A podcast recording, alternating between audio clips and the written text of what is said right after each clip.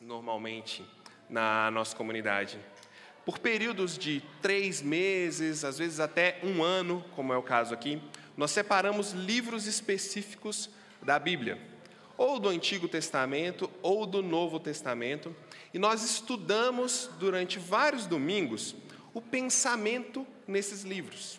E a ideia é tentar entender o que estava acontecendo ali, com um olhar histórico e cultural, mas também trazendo uma conexão para a nossa realidade, entendendo o que esse texto tem a ver com a gente. Esse é o nosso costume, esse é o nosso hábito. Hoje, um pouquinho mais curto, nós vamos dar sequência então no estudo da carta de 1 Coríntios. 1 Coríntios é uma carta escrita por Paulo, alguns chamam de São Paulo, Paulo, que ele escreveu para uma comunidade que ficava numa situação muito, muito pitoresca, para falar a verdade, uma cidade muito rica, muito dinâmica, muito agitada, uma cidade muito, muito quente no sentido de movimentação humana, e tinha uma igreja lá, no meio dessa cidade.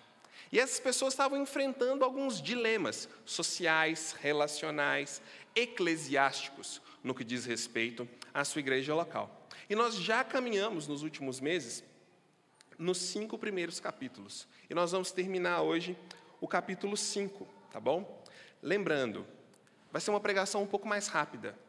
Esse capítulo tem muito mais detalhes do que nós vamos passar aqui. E se você ficar com alguma dúvida, se você quiser conversar, você pode me procurar durante a semana. Eu vou ter o maior prazer de conversar com você sobre esse texto, de abrir novos, novos insights sobre ele com você. Nós vamos então dar sequência, capítulo 5, do versículo 6 até o final do capítulo, que é o versículo 13. Vamos ler esse texto então? Diz assim: Não é bom esse orgulho que vocês têm. Por acaso vocês não sabem que um pouco de orgulho, que um pouco de fermento, perdão, leveda a massa toda? Joguem fora o velho fermento para que vocês sejam uma massa nova, como de fato já são, sem fermento. Pois Cristo, nosso Cordeiro Pascal, foi sacrificado. Por isso, celebramos a festa não com o velho fermento, nem com o fermento do mal e da maldade, mas com o pão sem fermento, o pão da sinceridade e da verdade. Nós vamos focar nesses três versículos hoje, o 6, o 7 e o 8. Do 9 ao versículo 3, eu vou ler, eu vou te explicar rapidamente o que está acontecendo aqui. Na outra carta, já escrevi a vocês que não se associassem com impuros. Refiro-me a isso não propriamente aos impuros deste mundo, aos avarentos, ladrões, idólatras, pois nesse caso vocês teriam que sair do mundo. Mas agora escrevo a vocês que não se associem com alguém que, dizendo-se irmão, for devasso, avarento, idólatra, maldizente, bêbado ou ladrão, nem mesmo comam com alguém assim. Pois com que direito haveria eu de julgar os de fora? Mas será que vocês não devem julgar os de dentro? Os de fora, esses Deus julgará. Expulsem o malfeitor do meio de vocês. O capítulo 5 é uma chamada de atenção à comunidade. O autor agora está escrevendo para aquelas pessoas que se reúnem ali, semana após semana, tentando atrair a atenção deles para como agir com pessoas que estivessem com o coração muito endurecido, com muita dificuldade de entender os princípios e os ensinamentos que eram tidos ali. E de fato, era isso que estava acontecendo nessa igreja. Havia entre eles situações de pessoas que davam um testemunho muito ruim, como com certeza você já viu, já conversou e já até ouviu falar. Pessoas que se dizem cristãs, mas o seu comportamento, a sua reputação não tem nada a ver com aquilo que a gente diz ser cristão ou não comunica nada daquilo que nós associamos com o cristianismo. Existiam pessoas assim nessa igreja, um caso em especial de um homem que ele tinha um relacionamento muito inadequado com a sua madrasta, a esposa de seu pai, ele tinha um relacionamento amoroso com ela, e era um testemunho péssimo. Porém, a comunidade fazia um pouco de vistas grossas a isso. Por que eles faziam isso? Porque eles estavam num momento intelectual que eles julgavam de grande afã, de grande crescimento. Para eles, eles haviam descoberto uma nova forma de pensar que trazia para o Evangelho novas nuances, novos olhares, que eram olhares superiores, que davam para eles uma liberdade moral diferente daquilo que o Evangelho dizia.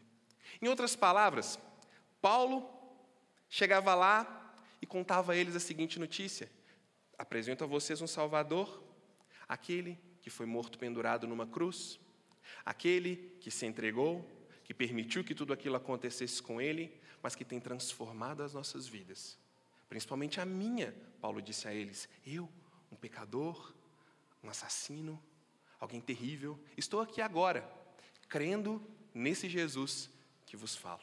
E eles diziam: Isso é muito retrógrado, isso é muito, muito antiquado. Nós não precisamos de algo assim, nós precisamos de algo mais requintado, nós precisamos de algo mais excelente, intelectualmente falando. Nós precisamos acrescentar algumas coisas para libertar essas pessoas de um pensamento tão, tão obtuso. O que eles fizeram? Paulo, é o seguinte: nós temos agora alguns pensadores, alguns baseados em Pedro, outros baseados em filósofos, outros se diziam até baseado em Jesus. Nós, pensando junto com eles, nós decidimos o seguinte: nós temos visto, temos um número grande de pessoas, nós nos reunimos aqui, nós cantamos, nós temos até dons. Então é o seguinte: de acordo com essa nova forma de pensar, eu posso crer em Jesus, porém, a minha vida moral, ela está liberta para eu fazer o que eu quiser. E está tudo bem porque Deus me ama, porque Deus me apoia e Deus não vai me repreender. E aí eles se apoiavam em uma doutrina, em uma verdade puramente intelectual, para justificar uma conduta moral. Era isso que estava acontecendo ali. E diferente do que muita gente acredita, Paulo escreve esse capítulo não para, no meio de todas as pessoas, chamar a atenção para aquela pessoa específica que estava numa situação de dificuldade moral, de, não vou dizer dificuldade, mas de irreverência moral, podemos dizer assim. Ele não estava querendo colocar uma tag naquela pessoa no meio da comunidade. Ele queria chamar a atenção da comunidade. Todo mundo já sabia o que acontecia, não precisava falar daquilo, mas a comunidade fazia vistas grossas. Então ele chama a atenção da comunidade em dois aspectos. Gente, é sério? É sério que vocês vão trocar o Jesus que deu para vocês vida, esperança, oportunidade de recomeço, como Ele deu a mim? Por isso? Por imoralidades? Por situações tão controversas e que estão dividindo vocês? Que estão transformando vocês em partidos, em grupos, em que vocês se mordem uns aos outros e não encontram unidade? É sério? É sério que vocês vão trocar tudo que Jesus fez em nossas vidas, nos tirando da idolatria, nos tirando desses rituais imorais que são praticados nessa cidade, e nós vamos voltar a isso, porque supostamente descobrimos um pensamento muito mais elevado. Ele apela à consciência deles, mas ele apela também à responsabilidade deles. E é sobre isso o texto. O texto é sobre a responsabilidade da comunidade de se unir para despertar aquela pessoa. Ele diz: não façam vistas grossas. Vocês estão vendo. Amem essa pessoa a ponto de se importarem com ela e de fazerem algo. Deixa eu falar uma coisa. É necessário muito amor, muito amor, para discordar e para confrontar.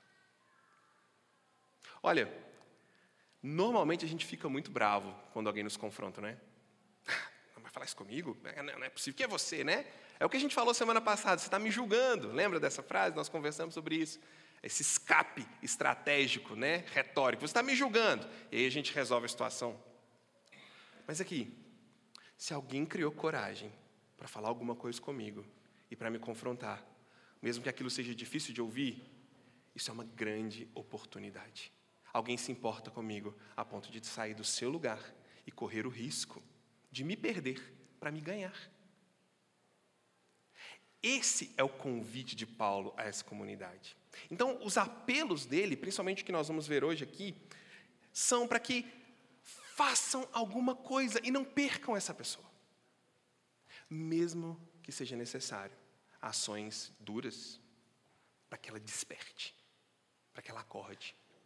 Nós vimos semana passada, uma breve revisão, que Paulo está chamando essas pessoas a falarem cada vez mais alto com suas ações para chamarem a atenção.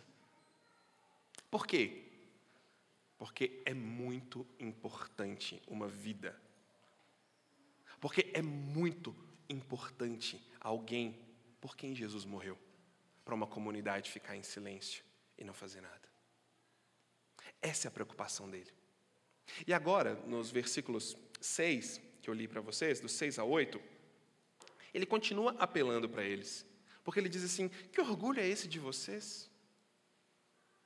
Ele está absorto, olhando para eles, dizendo: Vocês conseguem se orgulhar disso? E por que essa expressão é tão, tão crucial nesse momento? Porque eles estão numa cidade, gente. Você pode pesquisar depois, você pode pesquisar depois com os juniores e seus filhos que estão aqui, para você, pai, explicar para ele o que acontecia em Corinto. Mas o que tinha lá eram templos, onde a forma de culto era extremamente física e sensualizada. A cidade, ela transpirava eros. Era uma cidade erótica. E Paulo está dizendo: Eu não acredito. Vocês que saíram de lá, vocês que cultuavam dessa forma, agora estão tentando se justificar de alguma forma acadêmica para voltarem para lá. Que orgulho é esse? Isso não é bom. Essa suposta iluminação intelectual que liberta você para uma moral de exclusiva autopercepção é um engano. Vocês acham que são superiores moralmente, mas vocês estão como um cão voltando ao próprio vômito. No entanto, por que esse orgulho não é bom? Tem algumas razões. A primeira, deixou a comunidade apática diante de tal situação. Eles se orgulhavam tanto que não percebiam situações entre eles que necessitavam não de julgamento, mas de cuidado, de atenção, de iniciativa e de coragem. Por que esse orgulho não era bom? Porque estava endurecendo o senso de certo e errado dessa comunidade. O versículo 2 vai dizer que eles nem se lamentavam mais pelo erro. Eu acho que isso aqui não está nem tão longe de nós, se pararmos para pensar. Coisas que há 20 anos, que há 10 anos seriam terríveis, nos assustariam, mudaríamos de canal. Hoje são motivo de piada para nossas crianças de 6 anos. O nosso senso de certo e errado também vai sendo endurecido, vai sendo mudado. Por que esse orgulho não era tão bom? Porque traria um certo tipo de resistência da parte de Deus. Um outro livro do Novo Testamento, uma carta que Pedro escreveu, Pedro mesmo, aquele que negou Jesus, teve o seu momento de redenção e escreveu uma carta. E ele disse o seguinte: Não é bom ser orgulhoso, porque o orgulho desperta oposição da parte de Deus. É melhor ser humilde, experimentar o favor de Deus. 1 Pedro capítulo 5, versículo 5. Por isso esse orgulho não era bom. Por isso a preocupação pastoral de Paulo de chamar essas pessoas a pensarem sobre a própria vida. A partir do versículo 7, ele chama um exemplo, um acontecimento muito marcante, tanto na história do judaísmo quanto na história do cristianismo, que é a Páscoa. Lançando mão, inclusive, de um elemento simbólico na nossa história, no pensamento ocidental, inclusive, que é a ideia do fermento. Que era muito, muito claro para eles o simbolismo disso, eu vou falar para vocês. A Páscoa era uma tradição preservada há séculos e séculos do povo judeu, mas que também se tornou uma tradição dos cristãos, e eu vou explicar por quê. Lá atrás, pensando no povo judeu, enquanto eles eram escravos no Egito, eles tiveram um momento em que eles foram libertos dessa escravidão. E no dia em que eles foram libertos, eles celebraram a Páscoa, essa passagem da escravidão para a liberdade. E nesse momento, eles tinham algumas orientações muito específicas sobre essa quebra das correntes e das cadeias, que eles precisavam sair rápido dali. E uma das orientações eram: façam o pão de vocês e não coloquem fermento. E aí talvez a gente, por quê? Porque o fermento precisa de tempo para cumprir o seu efeito na massa. Ele precisa de tempo para encher aquela massa de ar, para ela ficar macia, para ela ficar confortável. Eles não tinham tempo para isso. Então eles dizem: façam sem fermento, comam rápido, não coloquem muito tempero, vocês precisam comer e sair logo. Vocês precisam aproveitar essa janela de oportunidade e de salvação, porque nessa noite Deus os livraria da escravidão no Egito e eles deveriam estar prontos.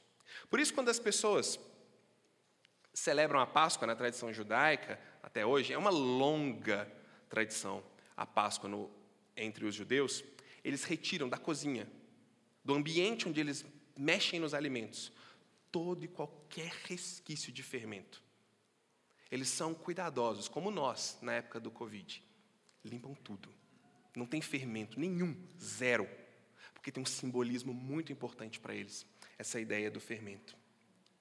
Por isso, quando eles falavam em fermento em sentido metafórico, era sempre uma maneira de se referir à má influência de algo corrompendo alguma coisa que antes era puro. Esse era o simbolismo do fermento. O, fermento no pão atrasaria eles.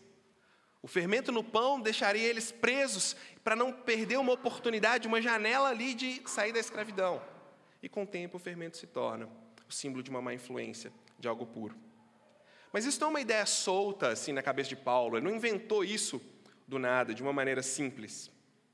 Não é nem uma maneira mais simplista ainda de dizer, tá vendo? Não tolerem imoralidades, tirem o fermento da imoralidade do meio de vocês. Paulo seria super moralista se ele estivesse falando assim, e ele não é moralista em momento nenhum da sua carta.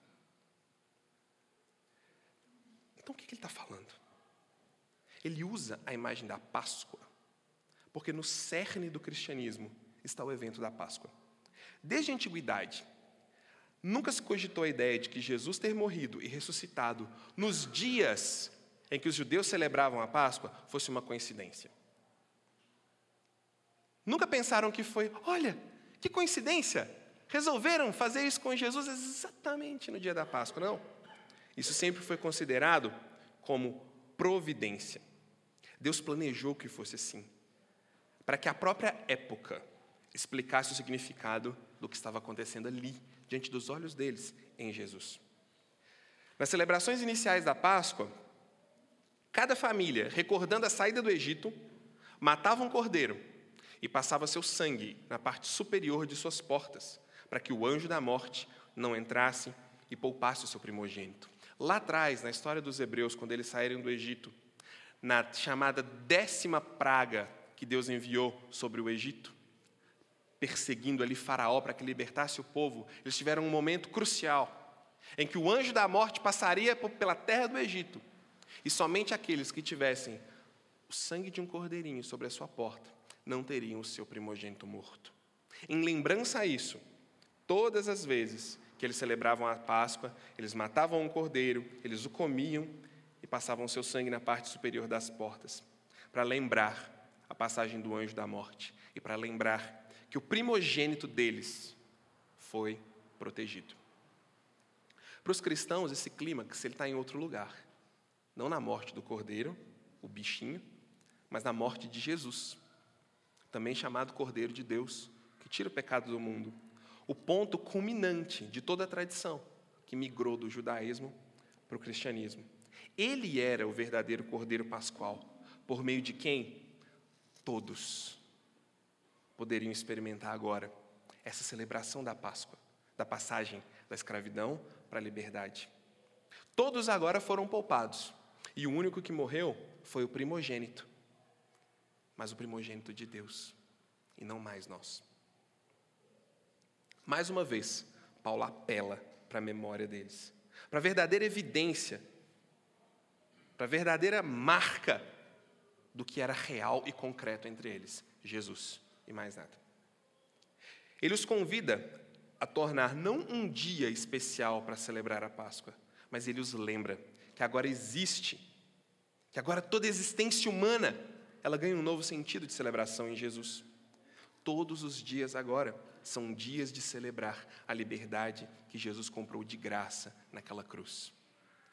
Ele está apelando para eles para dizer: vamos deixar essa celebração pontual e vamos experimentar uma celebração diária, lembrando que estamos livres para sempre.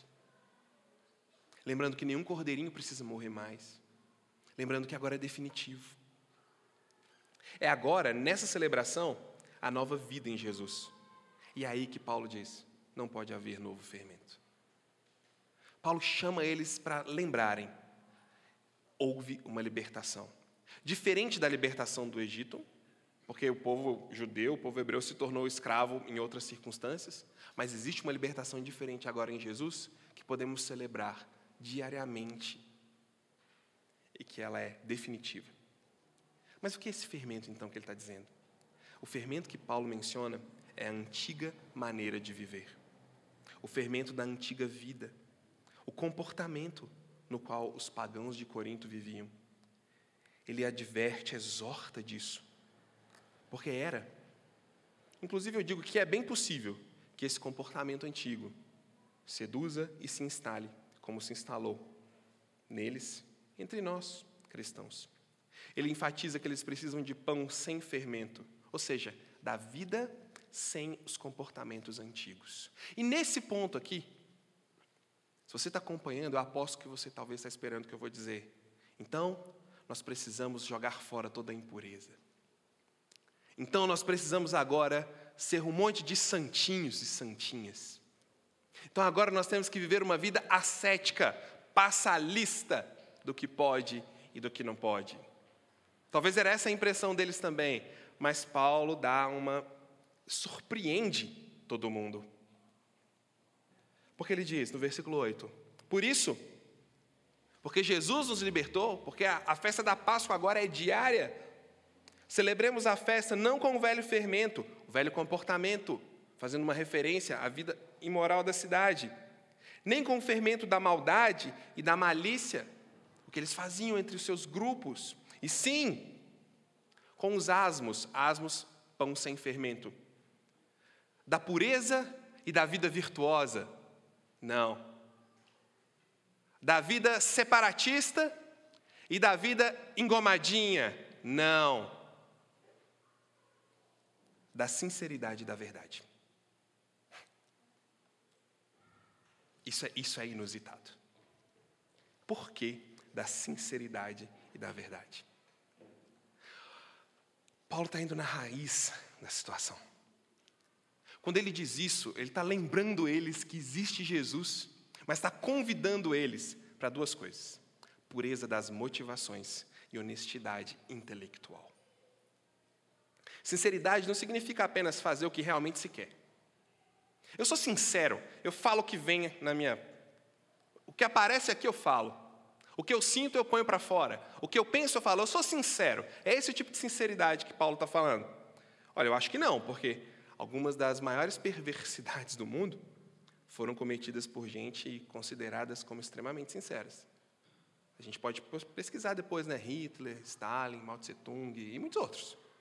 Gente sincera, que acreditava no que estava fazendo. As palavras de Paulo expressam pureza das motivações. Por que essa ideia de pureza da motivação é tão importante? Porque a motivação deles era serem muito bons, era serem muito diferentes, era inaugurarem um cristianismo em que a moralidade não era importante. Essa era a motivação deles enquanto faziam isso. Mas Paulo está dizendo: vamos parar um pouco e vamos pensar nas motivações? Qual motivação? Um Jesus que morreu do lado errado do muro, do lado de ladrões, perto de um monte de lixo, traria para essas pessoas, senão amar e cuidar. Isso aqui é um convite para eles pararem de brigar, de se morder e se cuidarem. As palavras de Paulo expressam pureza das motivações. Não basta apenas que a pureza e a ação estejam em sintonia entre si. Ambas precisam brotar de uma fonte purificada e de uma vontade realinhada com a pureza do próprio Deus. A menção da verdade indica que no cerne de todo mau comportamento está uma mentira. Essa é a preocupação deles. Ele está chamando eles a serem honestos com o seu próprio raciocínio. Paulo usa o tempo todo lógica, silogismos, uma argumentação para tentar comunicar na língua deles, e ele é sarcástico, ele é às vezes ácido, mas aqui ele está sendo muito honesto, ele está dizendo: se você parar e pensar, vai fazer sentido. Numa sociedade como a nossa, em que o sentido é mais importante do que a própria racionalidade das coisas, isso aqui cairia como uma luva. Às vezes a gente se preocupa mais se alguma coisa faz sentido do que se alguma coisa é verdade. Já parou para pensar? Às vezes sem querer. Não, faz sentido. Não, mas é verdade? Não, isso é um outro detalhe. Fez sentido, então a gente tem que seguir. Paulo está chamando eles. Vamos ser honestos? Vamos pensar junto? No cerne de todo mau comportamento está uma mentira. A mentira que diz que Deus não se importa, a mentira de que dessa única vez não é problema algum, a mentira fácil, porém mortal, da aceitação e da acomodação, que imagina que, afinal, era assim que todos os humanos deveriam comportar-se mesmo. A mentira de que não há um caminho de redenção e que só o que nos resta é nosso próprio caminho, cada vez mais dentro de nós mesmos. Mentiras profundas que orientam a vida. Tem um filme muito triste, que a classificação etária dele é 16 anos, se chama A Fita Branca. Filme de 2009, muito interessante, porque ele conta a história de como eram as crianças que depois se transformaram nos generais, nos comandantes do nazismo. Ele faz a gente olhar para como era a vida dessas crianças. E eles viviam numa aldeia, uma aldeia protestante, e depois de uma série de eventos ali estranhos, todos ficam aí em polvorosa, eles não sabem o que está acontecendo. Um pastor, um pastor protestante, ele começa a disciplinar os seus filhos, e depois a cidade toda entra nessa, nessa estrutura da seguinte forma: toda vez que alguém cometia um erro, ele colocava uma fita branca no braço da criança. E ela andava pela cidade com aquela fita. E aquilo simbolizava: não existe redenção para mim. Não tem uma segunda chance. Eu não tenho uma esperança de algo além. Eu só sou alguém marcado com uma fita branca no braço que no final depois acabou substituindo por uma suástica. Porque eles não tinham esperança de redenção. Assista depois e a gente pode até conversar. É muito legal. Paulo está tentando trazer esse pessoal para pensar com honestidade e reconhecer que, mesmo na situação mais complexa, porque isso aqui, gente, é um capítulo ímpar na Escritura, não é porque ele é o cinco, não. É porque é uma coisa que está acontecendo aqui muito, muito complexa. Paulo está dizendo: vocês precisam parar, olhar para a própria vida, repensar suas motivações e pensar com honestidade os resultados de Jesus e o resultado disso que vocês estão vivendo. Porque o próximo passo é vocês acharem que nem existe mais oportunidade de redenção para isso que vocês estão fazendo. Vocês estão abandonando e caminhando cada vez mais para longe. E ele chama: voltem. Ele convida eles a um retorno. Todo esse capítulo é sim uma maneira de denúncia, de denúncia de algo ruim que acontece nas próprias igrejas. É um convite à honestidade intelectual e uma demonstração de grande honestidade diante do mundo e da realidade. Porque Deus, na sua plena sabedoria, não quis esconder de ninguém as desgraças e mazelas daqueles que se dizem cristãos. A Bíblia não escondeu de nós os momentos sombrios e nebulosos do seu povo, porque eles existem. Mas quando existem e quando acontecem, tanto a comunidade como os indivíduos são desafiados a amar, a pensarem com honestidade e a darem um passo a mais. Do versículo 9 ao versículo 13, eu vou te falar o que está acontecendo ali. Paulo tinha escrito uma carta anterior a essa, para os Coríntios, em que ele também abordou essa situação, dizendo: Olha, vocês precisam deixar claro para as pessoas que vivem dessa forma, mas que se dizem cristãos, que elas estão causando um mau testemunho, que elas estão prejudicando o nome do Evangelho.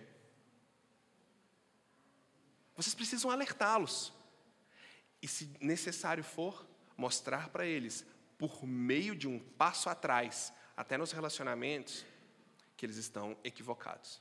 Só que eles entenderam tudo errado. Eles entenderam que Paulo estava dizendo assim: vocês não são desse mundo, vocês têm que excluir todo mundo que pensa diferente de vocês, vocês não podem nem comer com essas pessoas. E eles viraram um bando de xiitas, separatistas que não conversavam com ninguém. Não que isso aconteça hoje em dia, eu sei que não acontece, mas na época acontecia. E Paulo está explicando para eles: não foi isso que eu disse.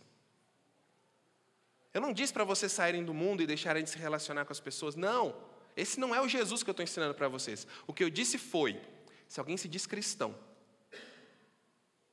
mas o procedimento dele deixa você encabulado e sem graça, quando você conversa com um parente, com um amigo, com uma pessoa qualquer que não é cristã, e você sente até vergonha de falar que você é cristão, porque o procedimento dele é tão ruim que te deixa meio sem graça, você tem que falar com ele. Porque a gente tem que denunciar isso e conversar com ele, para que ele seja ganho novamente. É isso que ele está falando, do versículo 9 ao versículo 13. E ainda estimula eles a confiarem no julgamento de Deus, dizendo: Deus julga essas pessoas, não vocês. Deus está olhando para eles, não vocês. Cuidem de quem está com vocês.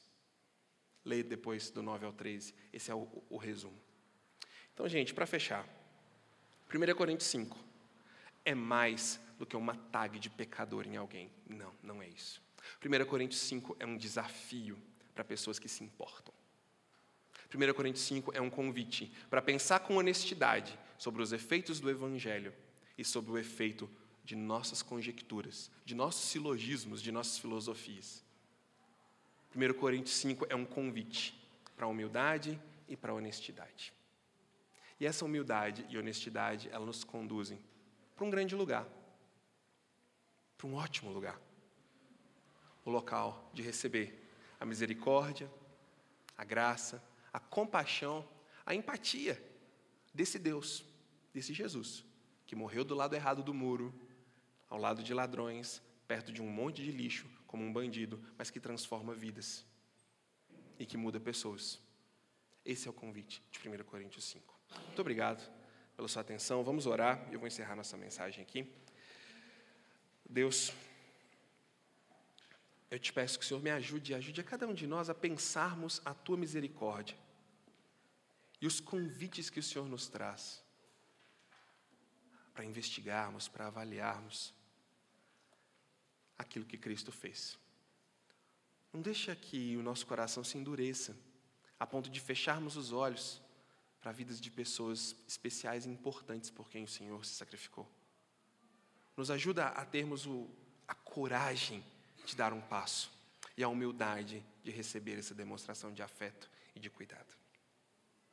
Em teu nome eu oro. Amém. Vamos ficar de pé?